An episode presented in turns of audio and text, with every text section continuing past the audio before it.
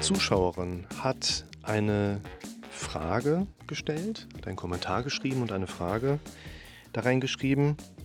Die würde ich gerne mal mit euch thematisieren. Nicht beantworten, sondern thematisieren. Warum beantworte ich die Frage nicht?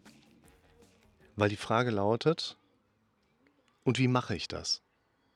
Willkommen zum Podcast für mentale Gesundheit, Zufriedenheit und Wohlbefinden. Also da steht wirklich nur, hier könnt ihr sehen, und wie mache ich das? Und das ist eine Frage, da kommen wir natürlich so ein bisschen näher mal dran, was die Denise damit eigentlich meint, wenn wir uns dazu passende Video mal anschauen, worunter die das geschrieben hat. Und das war das Video, was mache ich falsch und werde ich ohne Fehler glücklich. Und trotzdem denke ich jetzt natürlich über diese Frage nach und habe keine passende Antwort darauf. Ich mache das in Therapie und Beratung eigentlich immer so, dass ich mich da hinsetze, höre meinem Gegenüber zu und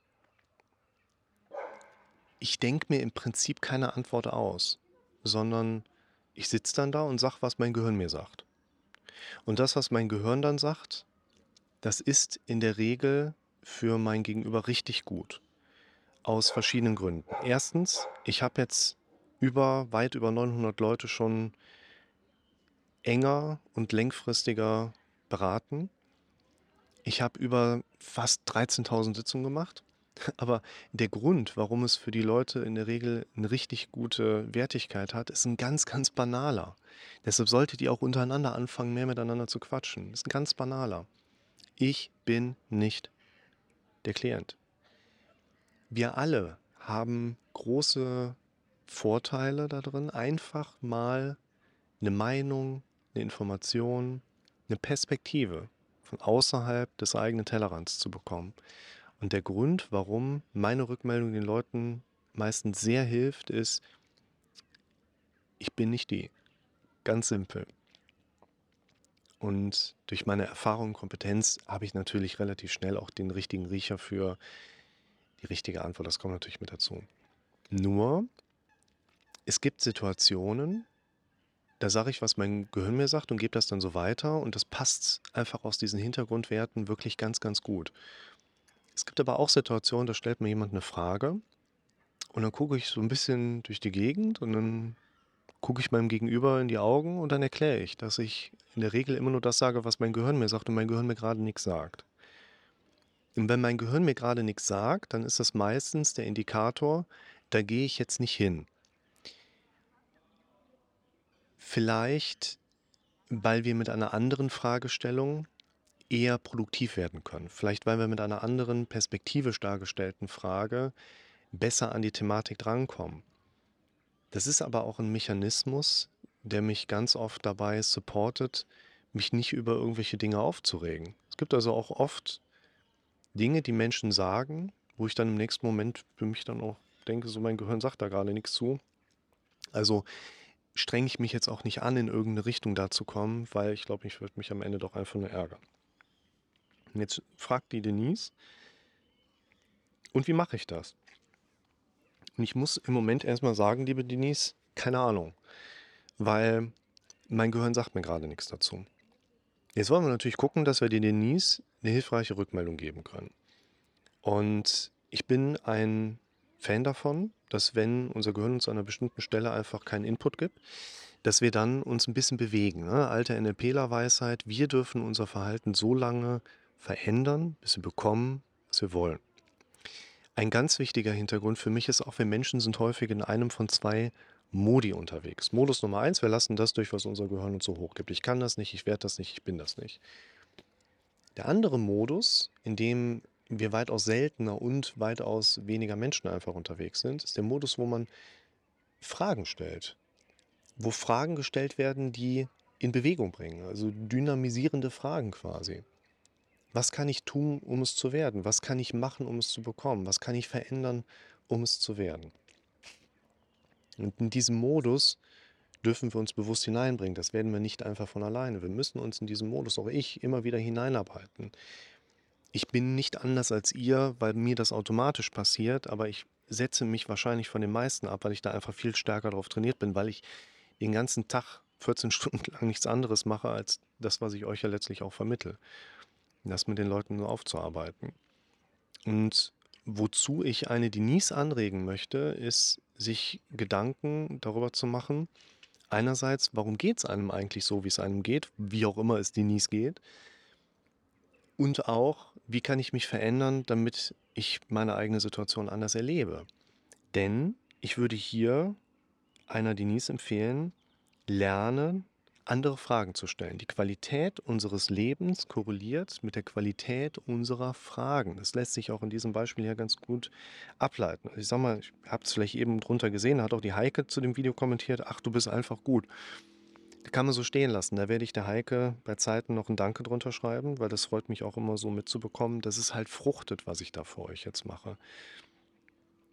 Und der Denise würde ich sagen, du darfst lernen, Fragen zu stellen. Denn in ganz vielen Situationen sehen wir, dass das Leben eines Menschen, also so wie jemand lebt, alles, mit wem, wo, wie lebt jemand, in welcher Wohnung, in welcher Stadt lebt jemand, lebt jemand auf dem Land, wie ist jemand darauf trainiert, sich durch die Welt zu bewegen. Es korreliert alles mit unserer Symptomatik und ist in der Regel hochgradig harmonisiert. Und Harmonisation bedeutet nicht, oder Harmonisierung, Harmonisation gibt es das? Dass am Ende was Gutes bei rauskommt, sondern diese Harmonisierung bedeutet nur, dass das Leben eines Menschen hier mit der Symptomatik einfach eine logische Verbindung eingeht. Also die Leute, die schreiben, haben Sie mal hier, das ist meine Geschichte, haben Sie mal gerade einen Tipp. Der Tipp müsste eigentlich in der Lage sein, komplex viele, viele Dinge im Leben eines Menschen nachhaltig zu verändern, damit sich entsprechend auch eine Veränderung auf der symptomatischen Ebene mit ergibt. Und hier muss man einerseits erstmal sagen, Menschen bekommen nicht einfach Probleme. Menschen, ich möchte es mal sehr zurückhaltend ausdrücken, Menschen, die noch nicht gelernt haben, diese in Bewegung bringenden Fragen zu stellen, sind auch häufiger von entsprechenden Symptomen betroffen und geplagt als die Menschen, die in diesem Modus häufiger sind, sich Fragen zu stellen, damit in Bewegung zu kommen. Und ich möchte euch hier mal ein Beispiel davon geben. Das hat nämlich die Ule darüber geschrieben anderes Video, wie kriegen wir Pro-Argumente in unserem Kopf? Du sprichst auch von Symptomen, die Angst machen und sich zum Beispiel über die Tabelle mildern lassen. Was ist mit Krankheiten, die rein körperlich sind? Ich habe eine Autoimmunerkrankung, die Ängste zu leiden oder zu sterben werden mit jeder Verschlimmerung aktiviert. Ist hier die Strategie die gleiche? Da werde ich der ULE auch noch ein eigenes Video zu machen, weil ich sagen würde, im Grunde genommen ist die Strategie im Hintergrund nicht nur die gleiche, sie ist sogar dieselbe, weil es immer wieder nur die Frage ist, denkst du da gerade oder ist es mal wieder dann automatisiert dramatisch und in Szenarien denkendes Gehirn? Und da wollen wir mehr Kontrolle reinbringen. Nur hier, liebe Denise und liebe ihr anderen da draußen, versucht eure Frage zu konkretisieren, versucht eure Fragen zu auf eure Situation auch personalisieren. Letztlich sind wir alle ungefähr gleich und haben alle ungefähr die gleichen Denkmuster. Jetzt sitze aber ja nicht nur ich an den Kommentaren. Ich bin immer wieder erstaunt darüber, wie oft mir Leute schreiben oder auch in Gesprächen erzählen, ja, ich lese mir immer die Kommentare durch. Ich selber mache das nicht so gerne. Also erstens, wollte ich euch auch mal ein Video zu machen, wie so mein Tagesablauf aussieht. Ich stehe halt um 6 Uhr auf, dann sitze ich am Rechner, dann kommen die Kinder in die Schule, dann sitze ich am Rechner oder sitze in Therapiesitzung, dann mache ich mittags meinen Sport, esse eine Kleinigkeit, sitze wieder in der Praxis und dann komme ich abends um runter. Also es ist jetzt nicht so, dass ich Tag ein, Tag aus mir anschaue, was machen andere YouTuber in meinem Segment. Ich dingel da auch mal so ein bisschen auf Alexander Chappelle und äh, Laura Kampf rum oder Dude Perfect, wo ich schon seit Jahren in der Combo mit dabei bin. Wer neugierig ist, schaut mal den Kanal. Ich bin der großgewachsene Amerikaner da drin. Aber ich habe keine Ahnung, was ein Dr. Weiß macht oder was äh, Peter Bär macht. Das müsst ihr mir dann mitteilen. Und da würde ich euch empfehlen, versucht auch mal von untereinander zu profitieren. Weil ihr guckt euch ein paar meine Videos an und ihr versteht, ah, okay, da will der Rick hin. Kann ich noch nicht so ganz glauben. Ich gucke mal ein bisschen weiter. Okay, der sagt immer ungefähr das Gleiche. Wir müssen da Kontrolle reinbringen aus vielen unterschiedlichen Perspektiven. Okay, ich fange an, das zu verstehen. Und dann gibt es viele Leute, die in den Kommentaren unterwegs sind. Dann schreibt so eine Denise, und wie mache ich das? Da wird ein Patrick, da wird ein Hauke, da wird ein Hans Christian, nicht darauf antworten. Da wird ein Schmidti nicht direkt reinspringen und sagen, hier, ich habe das und das gelernt, mach mal das und das. Sondern der Kommentar, der wird erstmal so stehen bleiben, bis ich dann um die Ecke komme und vielleicht noch schreibe, was willst du denn wissen? Und dann liest man das vielleicht erst ein paar Monate später und so weiter und so fort. Und mittlerweile bildet ihr da draußen ein Forum ab, was finde ich persönlich anders funktioniert als die anderen Foren da draußen. Geht mal in irgendein x-beliebiges Forum rein, da werdet ihr da stellt jemand eine Frage, direkt sehen, dann kommt als zweiter Punkt eine Werbung, hey, schau mal hier, hast einen Amazon-Link vom Forum generiert. Dritter Forumbeitrag, eine Google-Suche hat innerhalb von Sekunden folgende Ergebnisse generiert. Der dritte sagt dann hier, was stellst du denn da für eine Frage, mach doch mal so. Der vierte schreibt darauf, hey, lass doch mal den Fragesteller in Ruhe. Eigentlich kann ich seine Frage und seine Situation ja verstehen. Und der fünfte, der haut dann auch nochmal irgendwo mit drauf.